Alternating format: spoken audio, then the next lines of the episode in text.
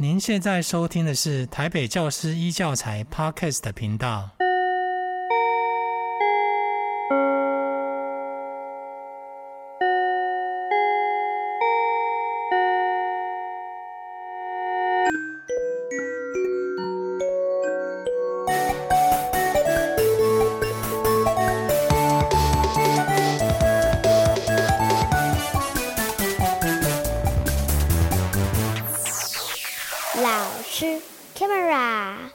听这一集的老师开麦啦艺文会客室，我是主持人万玲。在这一集的节目当中呢，我们非常荣幸的邀请到现在台湾的合唱音乐里面呢非常有名的一位、非常厉害的一位指挥彭梦贤老师。他目前呢是木楼合唱团、台北市教师合唱团。以及国立客家儿童合唱团的艺术总监以及指挥，我们先请孟贤来跟各位听众打个招呼。孟贤你好，主持人万玲好，以及所有线上的听众们大家好。是，呃，我先说说，我今天很荣幸能够邀请到孟贤来我们这集节目来聊一聊孟贤的合唱人生。他的合唱人生非常的精彩，也有很多的这个转捩点哦。呃，我先说说我跟孟贤的一个渊源好了。呃，孟贤是我师大音乐系的学妹啊，非常优秀的学妹。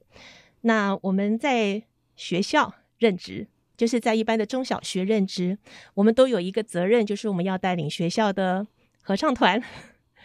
在以前呢，在带领这个学校合唱团的时候，就常常听到孟贤啊，将新北市的中正国中的合唱团呢带得下下叫啊，几乎每次出来比赛啊都是特优第一，特优第一哦啊，到最后呢已经有这个专业合唱团的这样的一个呃呃境界，所以我那时候就非常的崇拜我的学妹孟娴哦。那第二个渊源是，就是台北市教师合唱团是民国六十二年呢，在台北市教育局的辅助之下成立的一个以教师哈音乐教师为主的一个合唱团。那我以前呢也曾经参加过这个教师合唱团，也担任过总干事。那所以呢，孟贤现在是我们台北市教师合唱团的艺术总监兼指挥，所以我觉得跟孟贤的关系呢非常近啊。那所以我现在呢要先请孟贤啊。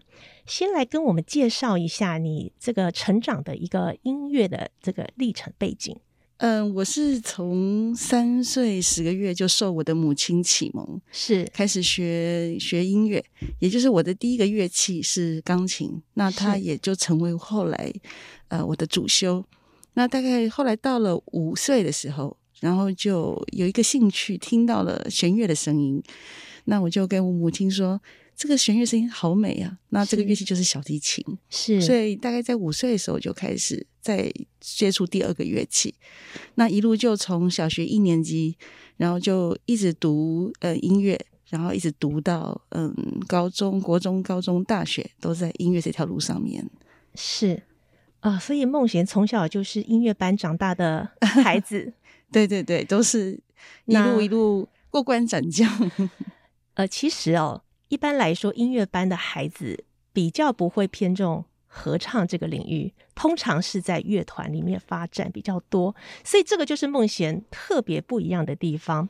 那孟贤师大音乐系毕业以后呢，啊，呃，师大音乐研究所指挥组哈，啊，继续进修。那我知道孟贤是在新北市的中正国中担任过。正式的正式的音乐老师，我们很好奇哦。台北市也有个中正国中，新北市有个中正国中，但是新北市的中正国中的合唱团呢，在孟贤的这个麾下呢，真的是下下叫哦。我其实很好奇，你如何在这样的一个普通学校，而且是属于比较偏呃，就是比较不是市中心区的哦，偏乡的学校，你怎么样去？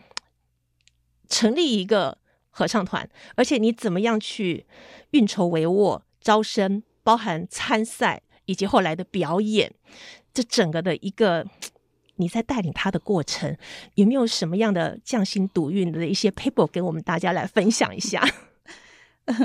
嗯，我想当一个老师，就当老师是。他最大的魅力其实来自于他的热情，是。那他最大的嗯，最能够走得很长又远呢，是他的嗯，对他工作上的专业，还有他愿意一直进修的一个一个心态。嗯，那当时我考进呃新北市立中正国中，那时候只有二十二岁。那一进去，刚好新任校长他就告诉我说：“哎，我们学校没有合唱团呢。”嗯，我说：“校长，你是不是想要成立啊？”他说：“对呀，有个声音也真蛮好的。”所以，我中午就自告奋勇，就那时候因为真的很年轻，是我就到了学务处问，呃，学务处那时候一个组长说：“请问我可以使用麦克风吗？”他说：“好啊，你要做什么？”嗯、我说：“嗯，我想招生。嗯”所以我是 直接拿着学务处的广播，嗯、呃，可能同学要集合的那个麦克风，说：“是各位各位全校的同学们，大家好，我是新任音乐教师，我是谁？嗯哼，我现在呢，今天我要成立一个 合唱团。是那如果你有兴趣参加合唱团，请到五楼某个教室集合。是就。”万玲，你知道吗？那天来了一百多个学生，是冲着梦想的魅力来的吧？来了之后，我其实有一点，呃，真的是在外面就有点愣住了，想说这个教室怎么装得下？因为他们就挤在外面排不进来，就他们坐在里面，我就想到底要不要试音？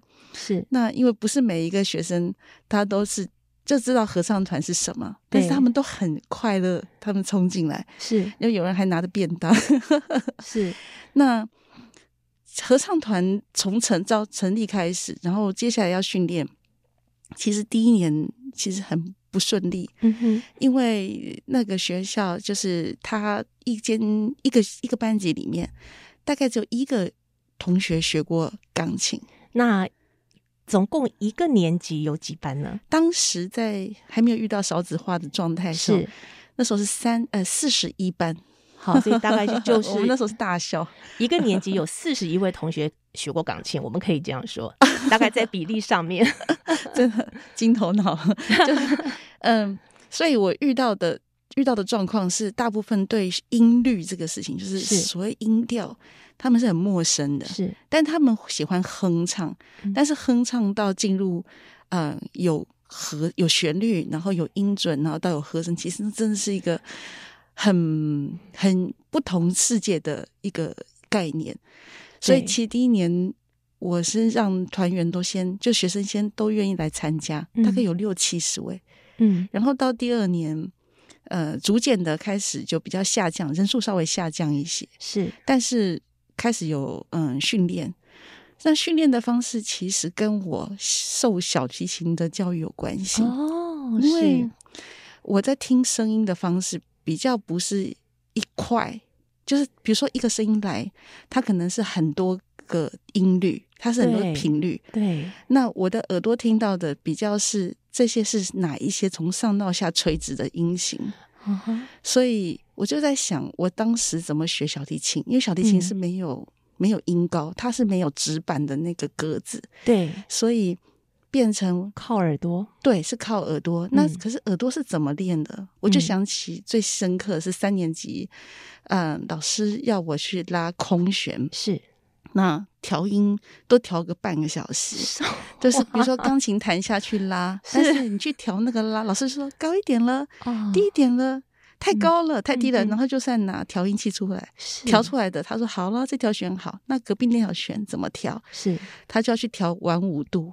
Uh-huh. 那完五度是一个学理的名词，但实际上它是一个纯律。对对。那所以对小孩，国中是十三岁、十四岁，那就是讲到另外一件事情。对。他们万一耳朵长出来，可他们做不到，因为他们在变声。嗯。所以变声是我后来进去带团的第二个 topic。是。那这个是在我在求学，就像刚刚主持人讲到，求学所有的过程都没有讲到这个 topic。对。因为青少年的变声。它是一个呃呃沙哑，然后呃长高，声带变长，一瞬间它是有点像肌肉的拉扯，是，所以这时候它两片声带肌肉它不能够均匀的震动，嗯哼，即便耳朵听到一个音高，可是我却不能顺利的透过呃平均的震动把它表达出来，是，是。所以变声期变成我一开始就遇到的一个挑战，而。它却成为我后来成为带团的一个很好的一个技巧。哦。对，因为如果能够处理变声期的话，其实很多的技巧它都能够顺利的处理，比如说换声区，是。换声区还比呃变声的状态还要好一点去处理，因为变声区只要能够换声区只要能够知道你换声的音在哪里，然后 alto 的换呃女低音的换声区在哪，然后国中生的换声区在哪，是呃高中生的换声区在哪。大学生的女生跟男生的换声区，就是他每一个阶段都不太一样。是，对，是。然后中正国中就出来参加了新北市的合唱比赛，对，那是第一年，比得很不不尽理想。但是后来就是，对，呃，在不断的磨合，还有在你的耐心的这个浇灌之下，哈，因为这些孩子们，就像你说的，他们也许并不是。呃，学过乐器，所以他对于音感的这个来来来源，这个耳朵的这个开发是需要在合唱团里面被训练的。那我这边很好奇的就是说，你如何把这样的一个，就是比较不是在市区里面的孩子们，然后让他们第一个热爱合唱，第二个。让他们出来比赛，到后来这个都是爱乐小尖兵啊，几乎只要是中正国中，这就是品质保证哦，金牌冠军。这一路上一定有很多的呃这个辛酸。然后你觉得这个最大的一个转捩点，或者是你如何去嗯经营？我说经营好了，你如何去经营一个学校的合唱团呢？这真的是一个很大哉问，很。很关键的问题是是，那我就可以分享，嗯，怎么做的。好，其实我做了一个很重要的决定。嗯哼，那时候我决定以学生为主去做团长、副团长，然后并赋予他们权利，是让他们能够在我带团，比如说我会带发声，那我会带给他们看，可能半年。然后这个团长都会从国二开始做起，那他就可以去做我做的事情。是是。然后他们在做的时候，我不会去打断他们，我会告诉他，对，这个这样子好。那这个东西，这个做法，那可以怎么调整？那他们就开始有信心。然后我会希望他们常常跟嗯学生们讲话。嗯哼，那这时候，因为同才之间的对话其实是非常热血，对对对。那他们会互相去打气，会告诉学弟妹说怎么做，嗯、你们要怎么练习。是。然后第二个方法就是，我每一年结束，我都会办一个叫做嗯。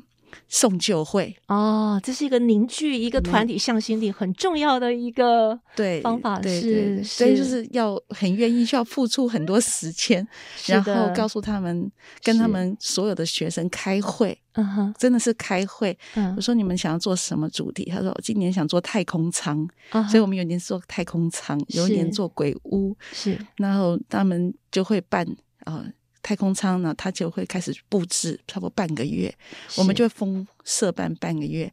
嗯，那这半个月他们就开始布置，然后设计节目。下午我一定要做大地游戏。哦，然后晚上就会请，就会写那个叫做呃家长的同意书，留到晚上。哦，他们就开始办晚会，嗯哼，然后唱歌，嗯，然后分享这三年的经验，是，然后最后每一个学姐都会，我会给他们一艘船，那个不是每一个人都有，就是一艘船，叫传承的船，是，然后传到团长，然后上一任团长传给下一任团长，嗯，然后他们最后依依不舍，那排两排，然后然后送他们离开，所以是。一个这样子的一个过程，嗯，真的不只是带声音，还带心，而且还有呃方法的哦，呃，就是一个学长姐跟学弟妹的一个传承，还有就是对合唱的一个使命。那当然，他们出来战绩，这个战机如果说好的话，他们自然也会有一种对这个团的一个向往。所以呢，我们知道新北市中正国中。呃，在一零四学年度吧，全国赛蝉联连四霸，后来好像到七，我 离开的时候是是，我记得是六还是七了。好，连六吧，连 连七吧。那这边我们就要再提到下一个，哎，老师的这个人生的很大的一个转捩点。我们这些当学校正式老师的，我们大概都会一路做到退休。尤其在学校，你这么受到校长好，我想你带这么好的成绩，应该学校长官非常的支持你啊，几乎是你要什么有什么，在行政上面团队支持这个社团，这个社团的营运，呃，才能够这个欣欣向荣。这我们都都知道，你有这么好的一个呃背后的一个支持，但是。你后来是为什么决定要辞掉这么好的一个一个呃，你经营了这么好的一个合唱团的一个工作，而且学校这么大力支持你，跳出了所谓的老师的舒适圈，这个当时的你的起心动念转捩点，我很想听梦贤来分享一下。哇，真的要第一次再再讲了。嗯、呃，在嗯一三一二年一三年的时候，那时候是嗯。呃有一个，其实我大概是在一零年、一一年，其实有带一两个社会合唱团。嗯哼，那其实，呃，因为我真的非常热爱音乐，是那我有时候自己探究喜欢音乐的原点到底是什么。是我发现其实很纯粹，就是当声音它变成一个很协和的状态，它其实能够感染很多人的心。因为它非常美好的时候，其实你可以抚慰嗯人心这样。嗯、那因为在学校，呃，其实学校学校真的是一个可以自我锻炼，然后还一个能够呃实现教育理想是，然后也能够一直带合唱，这是很很好的一个环境。是，但是。其实音乐老师其实很辛苦啦，是，就是他一个礼拜也是十几堂，十十八堂，十八堂课，然后还有带社团。对，那对。其实我后来到到要离开前，其实那时候我还没有想过是说要辞职，是。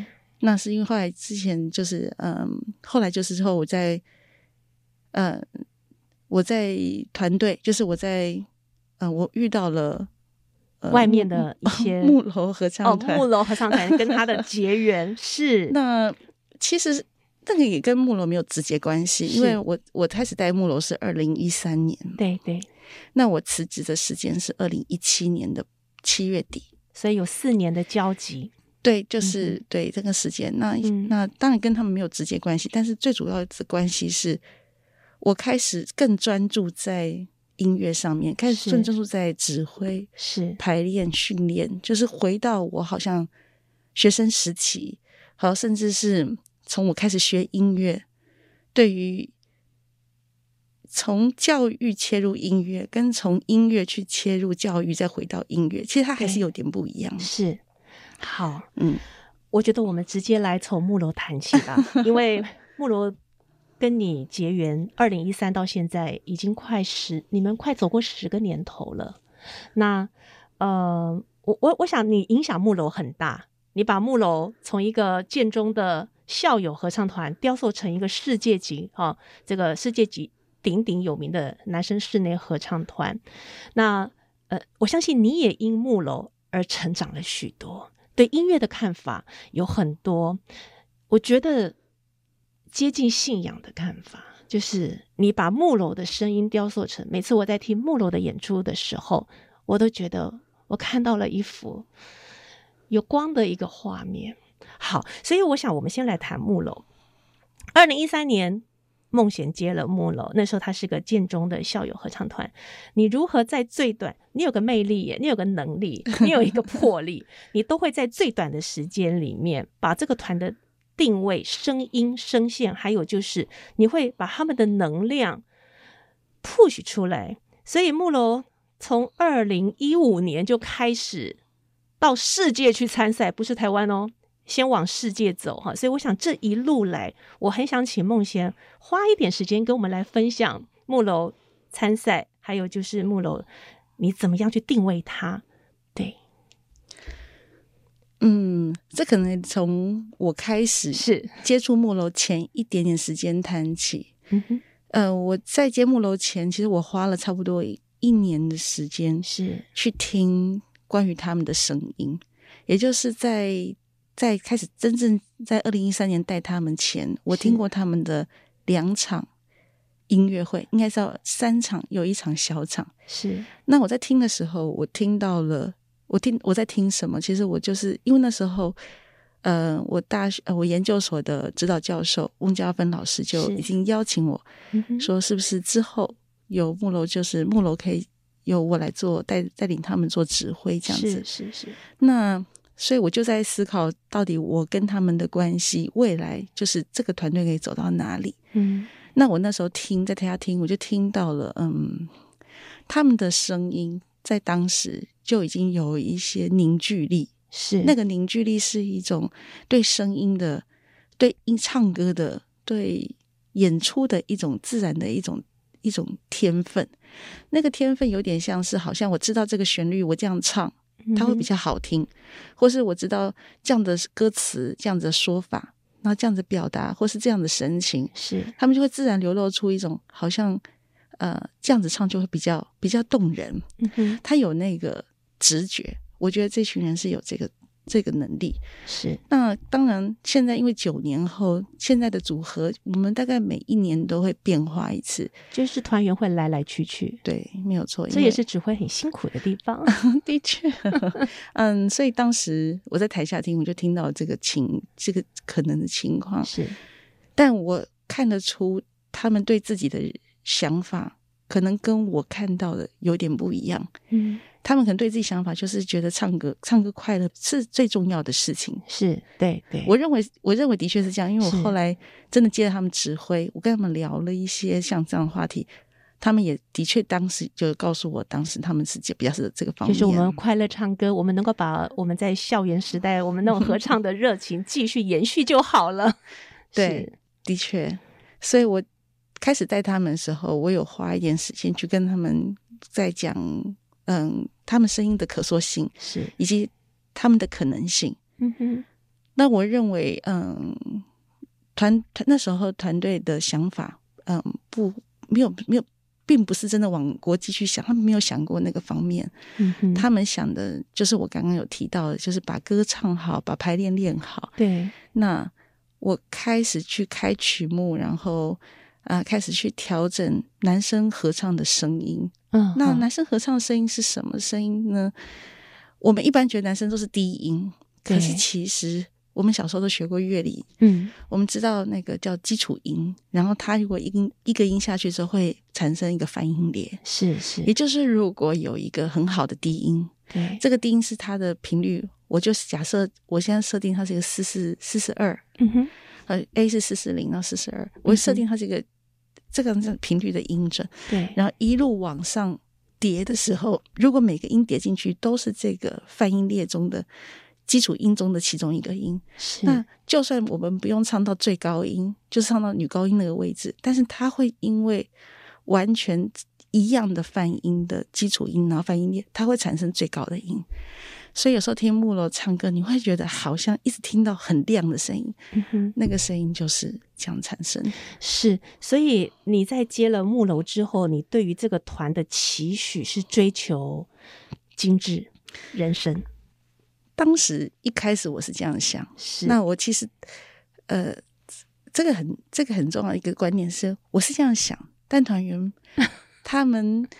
如果我我我在我在唱歌，我看过的世界是我的我的惯性是我是往这个方向走，对，所以其实也要感谢那时候二零一四年，uh. 因为那时候木楼的，嗯，就是木楼在补助有一些大的地震，所以其实那时候木楼就进入到一个需要我们要需要做个决策，就是，是就是你是要继续就是唱下去，然后可能还是找嗯。就是用一些方式，比如说用做气化的方式，对，让音乐会起来，还是你要愿意，嗯、呃，把整个唱歌这个这个内容，对，把它整个脱胎换骨，是是是，这就是。我跟他们沟通，我真的是啊、呃，在排练的时候坐下来，然后他们也听我讲，嗯，那他们同意了，我说，哦、我说我我看得到未来，我知道我带你们去哪个地方。嗯比赛，那那个比赛其实我自己也没有去过，是，那就是德国布拉姆斯合唱大赛，是在德国布拉姆斯布拉大赛是得到了这个全好像是总冠军，总冠军，对，而且我我们在 YouTube 上上面看到了那个总冠军那一刹那宣布的影片，你知道吗？真的是太，我们真的是与有荣焉，全台湾人都与有荣焉，好开心，谢谢，真的非常非常开心。不过这个可以讲到就是台湾的地位，因为我当时带他们去的时候，我还我还也是年轻，那个时候，呃，对，您您现在还是很年轻，那那时候更年轻了，是，是那那时候我一去到落地带他们，我我就跟当时的就是现在也是我的嗯经历，那合唱团的经历是。我们一起去找，嗯嗯，这个叫做嗯合唱大会的大赛的艺术总监，他是一个创这个 Interculture 最大的一个总监。那他他他就告诉我说，嗯，他开头跟我寒暄了之后，就跟我说，请我务必不能拿国旗啊。哦、那嗯哼，我还没有开始比赛，我真的是刚落地，然后刚落地，然后他就讲了这个话。嗯，我其实蛮震撼的，因为不管你在国内听看过什么，嗯，政治的活动啊，在电视上啊，或是你看过选举，你都没有过有一个外国人告诉我，我不能去触碰我自己的，就是举起我自己的国旗，因为我们会有一个那个叫做呃游行。是，这真的是怎怎么会把音乐跟政治？扯上关系，对对，对，因为他们，我后来知道他们的 committee，他们自己的就是委员里面有对。岸，是是是是。是是。那当然，他们组合也组成也是这样子，所以后来我就，那我右边就是我，那当时坐站在我旁边这个男孩子，他当时也才二十二十一岁，是，那他是建中的高材生，是。他其实很激动，那他非常非常，嗯、这些孩子，他们对于自由、对于民主的思想，其实是非常非常有想法的。对，我相信，我就告诉他说：“没关系，我们先比赛。”我就告诉那个艺术总监说：“嗯、um,，I come here for for for the music. Yes, so, 嗯、uh,，I will I will do my best。”这样子。嗯、那但是我告诉他不用担心这个事情。是。然后后来那个男孩子告诉我说。他说：“老师，你说的很好，可是其实我们都多多少少都有点落寞，嗯，所以比初赛的时候，比初赛前，我们在受邀一个教堂演出，就已经全部的观众还有包含评审起立鼓掌，是对，被你们的声音的能量，还有那个气气场。”那种精致。那当时的地陪是一个中国女孩子，是，是那他就说：“彭老师啊，我说，我说怎么了？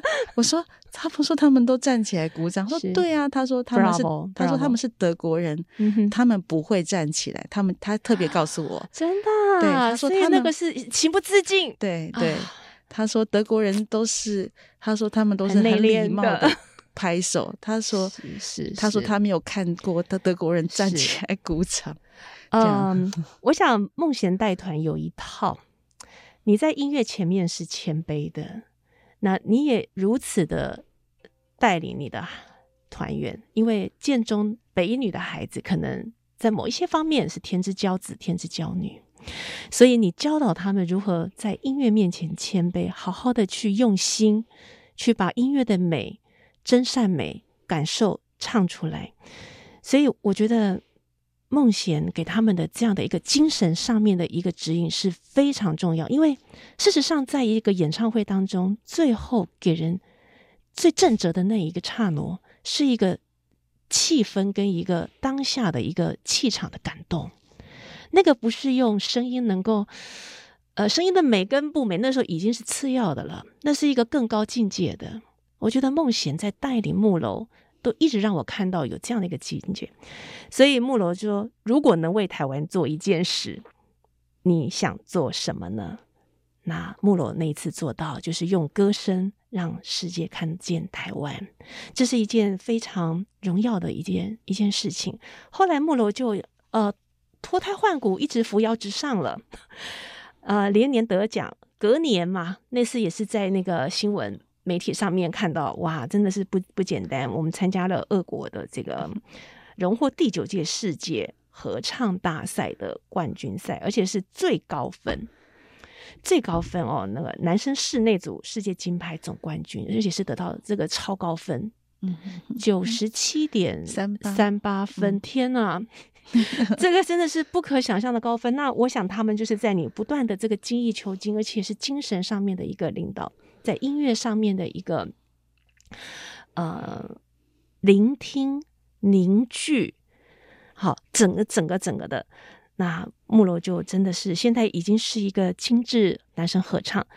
请问一下，你对木楼？好像在现在又有一个新的一个叫做暮色歌手，就是不断的帮他们做一些不同面向的一个呃进阶，这个可以来谈一下吗？是木色歌手是在今年成立的，然后我们在二零二二年，就是今年十月十三号，已经完成我们第一次的首场的音乐会。是，那其实暮色歌手它其实就是一个 ensemble。那，嗯，呃，我们木楼合唱团是 Chamber Choir，对，这两个团队，它对我来说，它的声音还有包含它的形式，包含它这呈现的那种，呃，说话的方式，会有一个比较大的不同。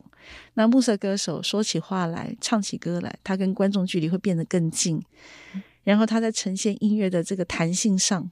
他的每个声部就有点像我们在拉室内乐，哦，它会有一个很多的这个 topic，但是同时同时又一瞬间会有一个和声，嗯，但是他说话的时候，他的他的语气，对，他的深度会变强，是是，嗯是，然后他乐趣也会变多，呀，就像是室内乐啊，就是一个弦乐，你还是用弦乐的呃重奏这样的一个重奏这样的重这样的一个想法去带，对，非常非常特别，那。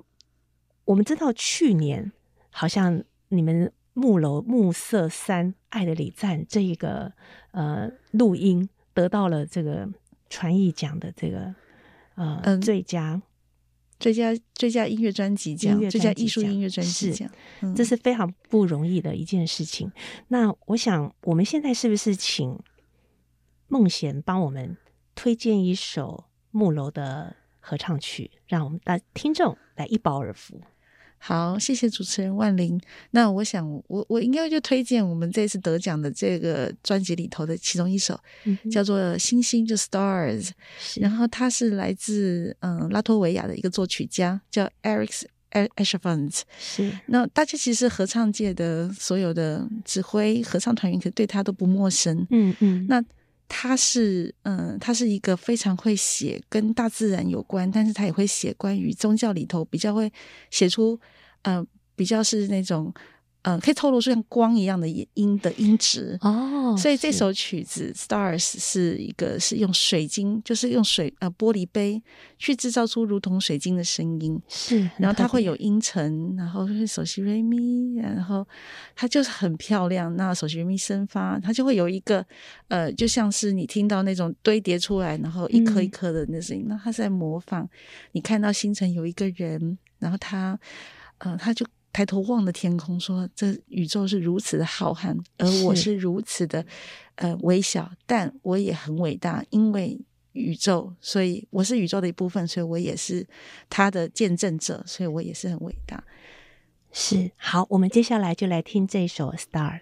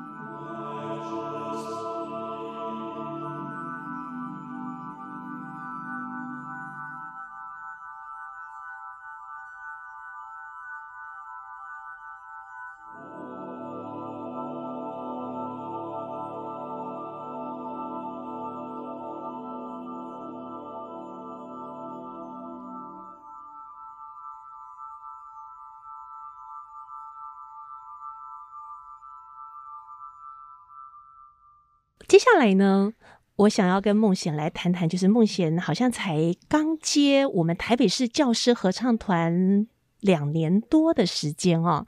那呃，这真的是因为我知道你后来自从当上了专职专业的这个合唱指挥以后，各方的合唱团邀约你哦，你你其实手头上我算算大概有七八个合唱团哦。那我们。人一天一个礼拜就有七天哈，我这我这在算你，你到底一天要排练几个团？在这么忙碌的情况之下，这个老字号四十多年的老厂牌台北市教师合唱团，都是一群教师、音乐老师为大宗啊。他们当初呃想邀请你来带领他们接下来的呃下一个里程碑的时候，其实你曾经犹豫过。因为你太忙了，而且你对自己有一个很深的期许，就是我要带，我就要带好。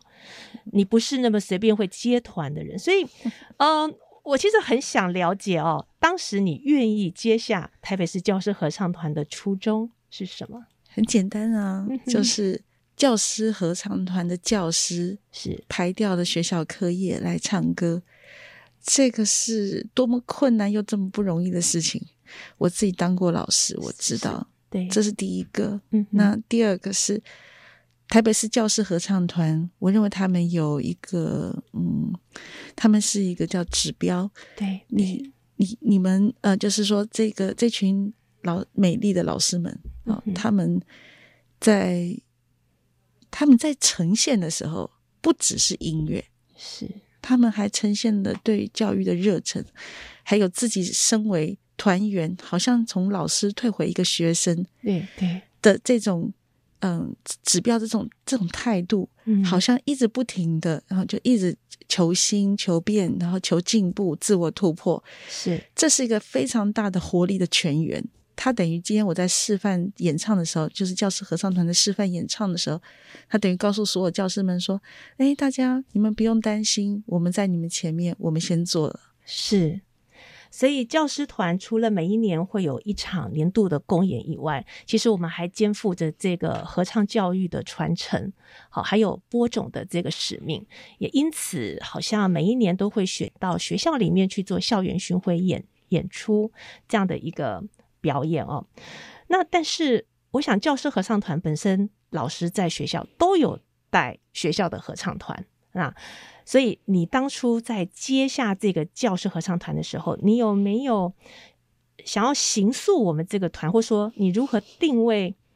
我们是纯女生哦，教师合唱团没有男男生哈、哦，纯女生的这个合唱团，关于声音的掌握，还有你要如何去帮我们转转型，在这方面你有没有思考过？我为什么会这么问呢？因为我观察孟娴，我觉得她是一个。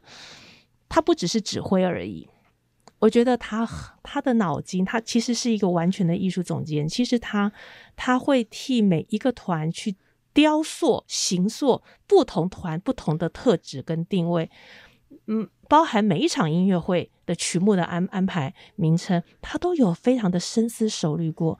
所以我觉得他好忙。所以关于 跟我渊源很深的台北市教师合唱团，请问你在接了这两年多，有没有什么样的这个？替这个团想要雕塑出一条什么样的一个新的道路来？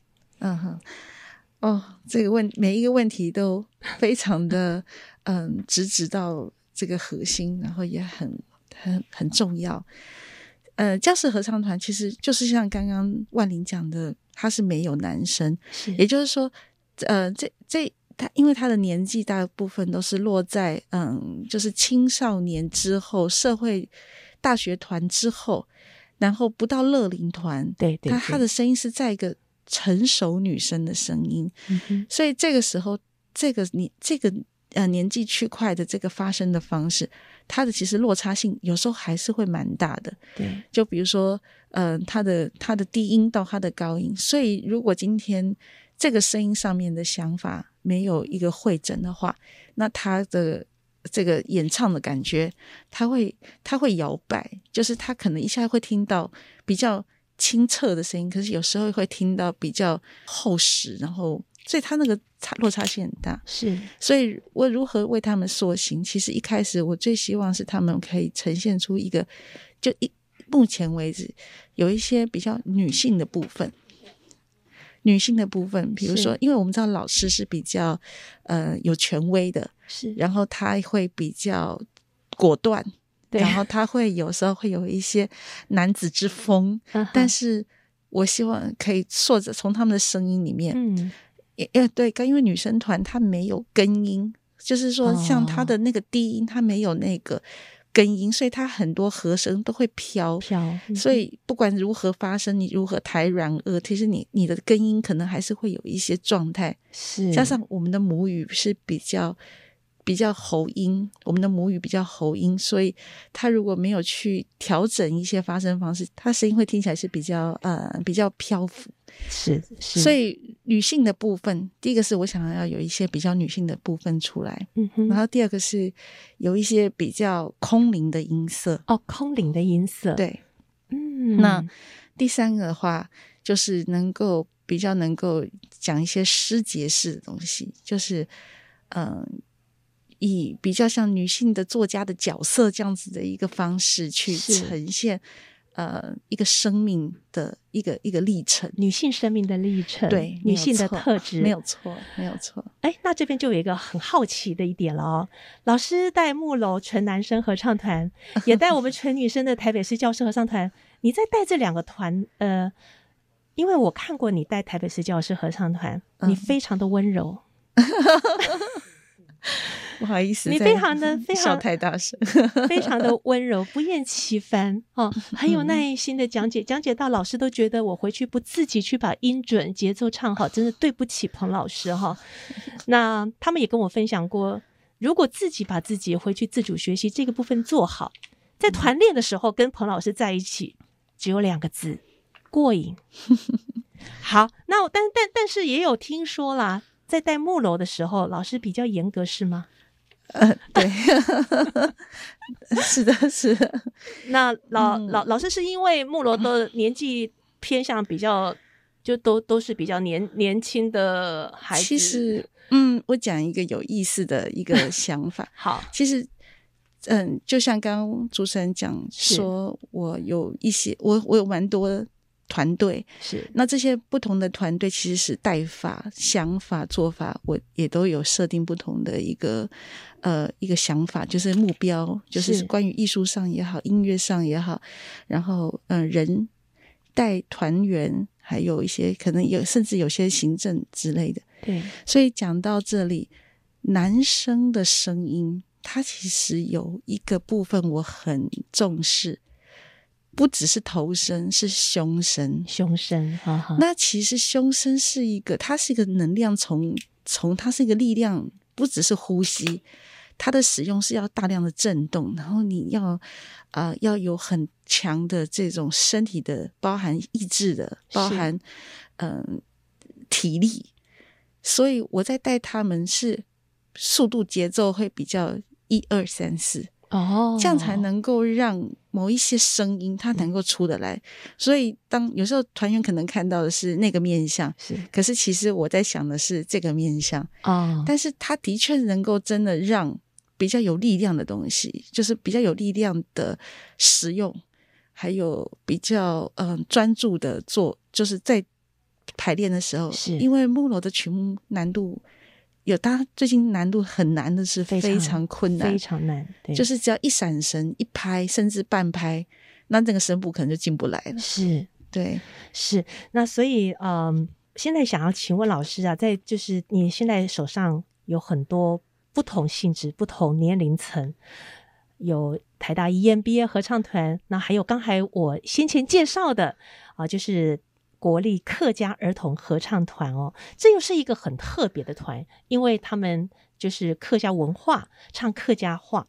那我不晓得老师当初愿意接这个团，是不是跟自己本身，呃，您是我是苗栗苗栗的呀？因为在带客家团，我想本身老师可能就是客语上面不能陌陌生嘛。哦，那你很快的时间就把这个。儿童合唱团的这些孩子的心给抓住了哈，那我觉得老师有一个能魅力，就是很快的时间能够去抓住团员的心，让团员，你你你知道吗？我在看一些 MV，嗯、uh-huh. 就是你指挥的 MV，是。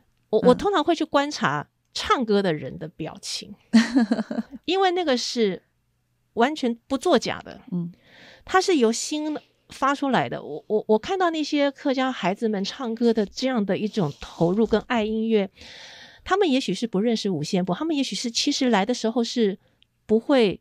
任何乐器的一张白纸的，可是他们在你的调教之下，跟着你的手这样子律动，跟着你呼吸，他们唱出了像天使般这样的声音。我很想请老师花一点时间跟我们聊聊，当初你接这个团，还有你对这个团的一个使命感。我的父亲是苗栗的客家人，是。那我的妈妈是呃四川人，是。所以，我们家其实小时候，爸爸讲客家话讲一讲就会停下来，我就一直觉得很不过瘾，觉得说，嗯，爸爸怎么不讲了？因为我妈妈可能她没办法听懂，对。所以后来一直到长大，但我一直都没有忘记，就是自己是一个客家人，嗯、是是。对。那后来在二零一五一六年，嗯。呃，那个确切的时间回来的时候，我碰到客家电视台，因为他是要访问我在国外比赛的一个一个故事，哦、一个历程。是是是，是。然后刚好是客家电视台，然后在之后，就我在嗯、呃，现在的文化部长就是嗯、呃，前任的客家客委会主委是李永德先生，是是，就在呃，就就直接就请我就是到跟他有个会面。哦，那那个会面里头就是提到他有一个想法，他非常希望可以成立一个客家国立客家，就是他没有讲到这个词，他是说希望客委会可以有一个自己的儿童合唱团。嗯。那当时其实我自己也在想这个事情，因为你今天要从国家的角度来成立一个团队，那它的高度还有包含它的文化的传承、它的意义、它对整个。呃，这个文化它也要深具有有有教育意义，也有影响力，它要能够真的传承到什么？是。那当然，我就马上就说，嗯，我说这个我我我我就我没有，其实没有多说很多话，但主要我想了之后，我说这个我希望这个团队不要成立在台北。那我自己是住在台北，那我说这个话其实是 真的，就是去想这个团队应该在哪里，最多客家人的地方。那一个就是南那南部就是美浓，美浓，那北部的话就是新竹桃竹苗，没有错。对对对。后来，那我也很感谢，其实客委会他们就是那时候的处长哈，他就说好，那他就跟着我去看场地。那当然，之前我是真的是一直想很久，因为客委会跟我邀请有好几个月余，我就也是一直在思考，我真的是不是可以做这个事情。结果我后来就答应了主委。是，然后那时候是一张什么的也没有，我就有一那个晚上，我就拿起笔想说好，我就开始来写出第一个字，我要来就是设定就是这个团队的宗旨，然后这个团队要如何经营，对，然后要设立什么样的一个行政的角色，是，还有什么样的团队的老师，然后他如何排练，然后他三年。一年、三年、五年的计划是什么？那时候还没有疫情，嗯、对对，对，所以我有设定哈，包含到最后，呃，到五年，我都要写到五年，那就是我第一份的时候的计划书。是、嗯，然后 我就好，那我就要开始选场地，所以我跑了好多个场地，嗯、然后一个一个听听看，最后选到了为就是新竹县。嗯，文化对文化中心，没错没错。哦、那当现在的这个科长他也很帮忙，是那他也觉得是一个很好的一个 idea，所以他就跟就跟客委会，然后还有跟我，我们就一起就把这个排练的场地团队就设在竹北。啊，所以老师都是礼拜三的下午，对，要到竹北 去，非常非常的辛苦哈。但是我觉得孟贤也是乐此不不疲，好，就是老师总是很温柔，然后。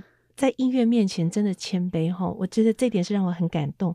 但是我最后其实有特别想要请问孟贤的是，你有这么多年的带这么多不同啊团的这个经验，有没有特别感动的一个时刻，或者是感动的一些故事？我相信非常多。那请孟娴跟我们分享一两件。嗯，对，嗯，我我想感动这个词入。每每一个音乐老师，甚至指挥，都会有很多那个 moment。是。那我记得我的第一个感动是在我很小的时候，听到了一个声乐的乐一一一句话，嗯，然后我那时候我就感动到，小时候他三四岁吧，我就落泪了。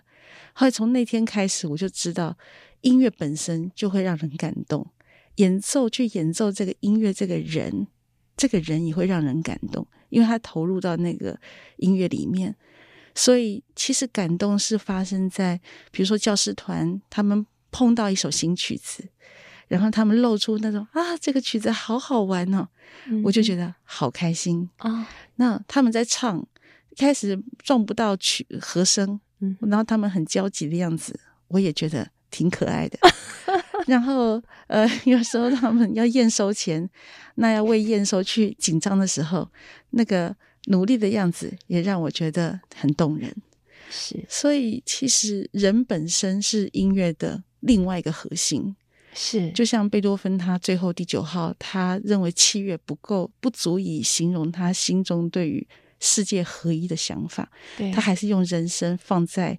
他的第四乐章作为他最后一个交响曲的最完美的 ending，是对啊，真的是觉得能够跟着梦贤一起唱歌是一件非常不只是快乐，而且是上瘾，会上瘾的。但是梦贤也付出非常多。我这边其实很想了解梦贤在你台下人生呢，因为你的演出非常的频繁啊，嗯，那。不演出的时候，不带团的时候，你台下人生，你如何舒压？那如何转移这个来自音乐不停的思维的这样的一个一个思绪转呀转呀？你总得舒压吧？那你会从事什么样的一些休闲活动吗？哎。哎，这让我这个问题 让我延伸一个小问题，是就是 有一次有一个团员 在他开车的时候也问我说：“ uh. 老师，你平常会逛街吗？”是啊，对，你有空吗？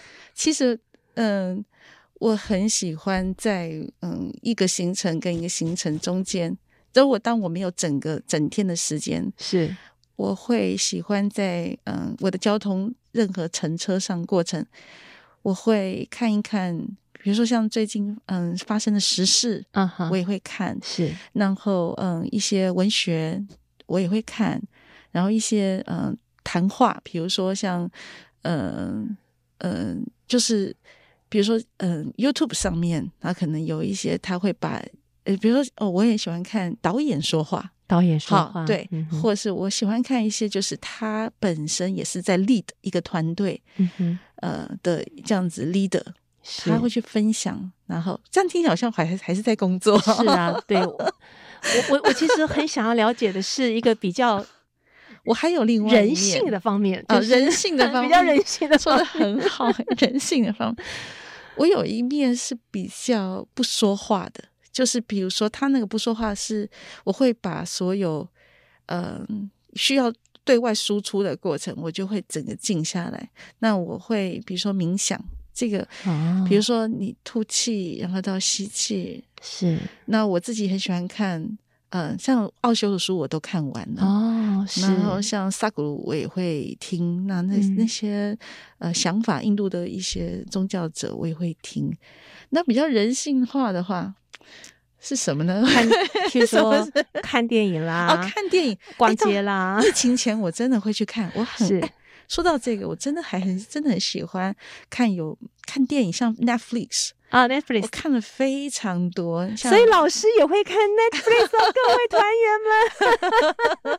哎哎，这这个可以分享，就是之前去录音室家里头，是是是我们在剪音乐，剪到一段落啊，要离开了，他就跟我说、嗯、最近。啊，那个有一个好像是法国的了哈，经纪的、uh. 经纪人的，啊、叫我经纪人，as my agent，yes, 好像四季了，是不是？对对对对对，我有看。